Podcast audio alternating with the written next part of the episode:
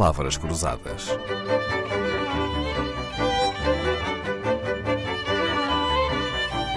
Porque quase tudo é uma questão de semântica. Rui Baeta, o que é que nós, comuns mortais, podemos aprender com os cantores líricos para melhorar o uso que fazemos da nossa voz no dia a dia? Antes de tudo, o que podemos ver é com, com os cantores líricos, aquele repertório é quão extraordinário são, quão extraordinárias são as capacidades do, do aparelho vocal que permite produzir sons daquela, daquela, da, daquela beleza ou daquela intensidade. Isso é de facto extraordinário. E aqueles, nós, enfim, mas esses cantores não nasceram com aquela voz. Aquilo é um conjunto de técnicas, de treino. Por isso, todas as vozes podem ser melhoradas. Isto é, é muito importante. Porque há pessoas que dizem, ah, mas eu tenho esta voz, ou assim, ah, mas eu tenho esta voz, ou ah, mas eu tenho esta voz. Uhum. e todas as vozes, dentro do seu limite, pode ser, podem ser melhoradas. Portanto, isto é. É a facto, primeira lição eu, eu queria a aprender. Muito que, é, é, sem dúvida. E depois, claro que por causa do grau de exigência que o repertório clássico obriga, nós não podemos estar mais ou menos, temos de estar sempre no nosso melhor, porque senão não conseguimos cumprir o propósito daquela Ainda música. Ainda por cima sendo um trabalho de equipa, não é? Exatamente. E de enorme exposição individual. É tudo em simultâneo. E por isso é necessário uh, ter todo o tipo de cuidados que nos impeça de estar abaixo da nossa forma. E então, o que é que nós no dia a dia podemos aprender com os cantores líricos? Olha, tudo aquilo que prejudica o organismo prejudica, evidentemente, o aparelho vocal. E se calhar é logo o primeiro a sentir-se.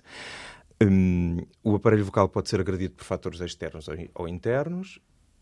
Externos são, por exemplo, imagine, uh, se, se, trabalhar num sítio uh, de ruído, aquele ruído médio, mas que é obriga a falar mais alto do que seria adequado para para o nível exige de, um de, grande esforço. Exige um, um, esforço suplementar. Cansa. Já está uhum. em agressão permanente, por exemplo. Uhum.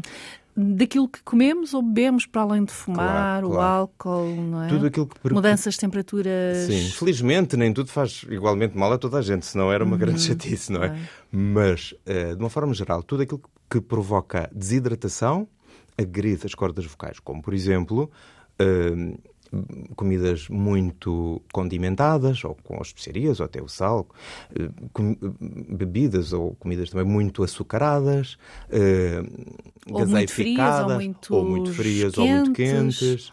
Muito o bem. café e depois, claro, todos os tóxicos, não é? Álcool uh, e todas as substâncias ilícitas e lícitas, como por exemplo o tabaco. É uma grande agressão às cordas vocais, porque ao contrário dos líquidos, que parece né, aquela ideia, vamos beber um golinho de água para amaciar a garganta.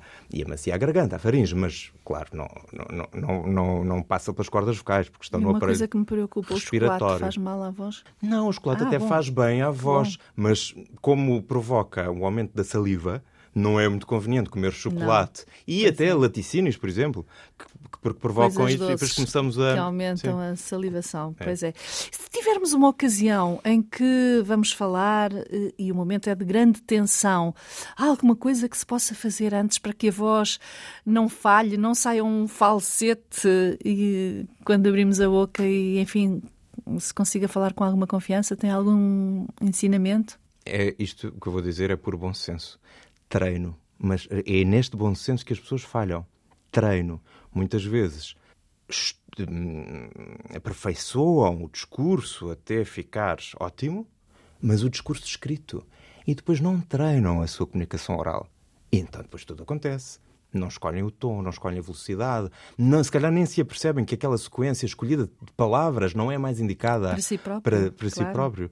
Portanto, trabalhar no discurso, que é o conteúdo, e depois na forma, que é a oralidade, e evidentemente depois de praticar, todos os nervos causados pela situação de avaliação a que está sujeito e de responsabilidade vão baixar drasticamente. Porque a pessoa está uhum. com a confiança alta de que aquilo vai correr bem, vai aquela correr bem. situação. Tantas vezes que observamos pessoas que começam, que se dirigem para um púlpito, para um microfone, e antes de começar a falar, pigarreiam. Uhum. Uh, estão a fazer bem?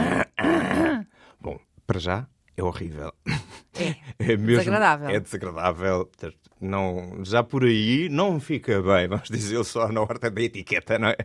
Da comunicação pública. Mas para além disso? Além disso, é uma enorme agressão às cordas vocais não serve de nada, é psicológico. As pessoas acham que alivia, é um tique. Que limpa a garganta, que limpa é? a garganta. Portanto, beba um bolinho de água antes, ok? É melhor tossir, nesse caso. É melhor tossir uma vez. Ah, podemos estar ali a sentir e tossimos simplesmente... Pronto, mas já agora antes de ir para o palco, não, não, não vamos esperar estar à frente do microfone para tossir. E depois, eh, também em silêncio, mesmo antes, falar um bocadinho em voz alta para verificar que para o aparelho. Aquecer, não? Sim, para é aquecer. o que se chama, é, aquecer, aquecer a voz, claro, não é? Por exemplo, está a ver, é, uhum. culturalmente não temos isto muito enraizado e as pessoas têm vergonha de fazer isso, ficam intimidadas, acham que que, que, que vão que é pensar mal delas. Para os cantores, não é? Exatamente, sim. E não. E eu tinha uma voz interior que me dizia há muito tempo que tinha que convidar Rui Baeta para vir ao Palavras Cruzadas, um cantor de primeira água, bafejado com uma bela voz de barítono. Aos 13 anos começou a cantar no coral de Ossónoba um grupo coral de Faro. Com 18 anos começa a cantar no coro da Gulbenkian. Foi professor de voz em vários teatros, em várias escolas, ensina canto, foi jurado de programas de televisão, licenciou-se na Escola Superior de Música de Lisboa e depois estudou canto e voz na Suíça, em França e na Áustria, mais precisamente em Salzburg, cidade onde Mozart nasceu. Palavras Cruzadas, um programa de Dalila Carvalho.